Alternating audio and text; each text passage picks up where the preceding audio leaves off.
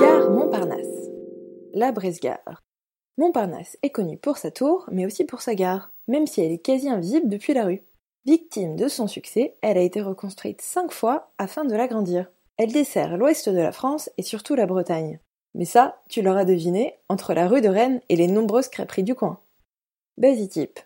Aujourd'hui, elle est cachée sous le jardin atlantique. Ou c'est plutôt le jardin qui se cache. Complètement dissimulé entre ces tours d'immeubles, c'est le lieu parfait pour un petit tennis.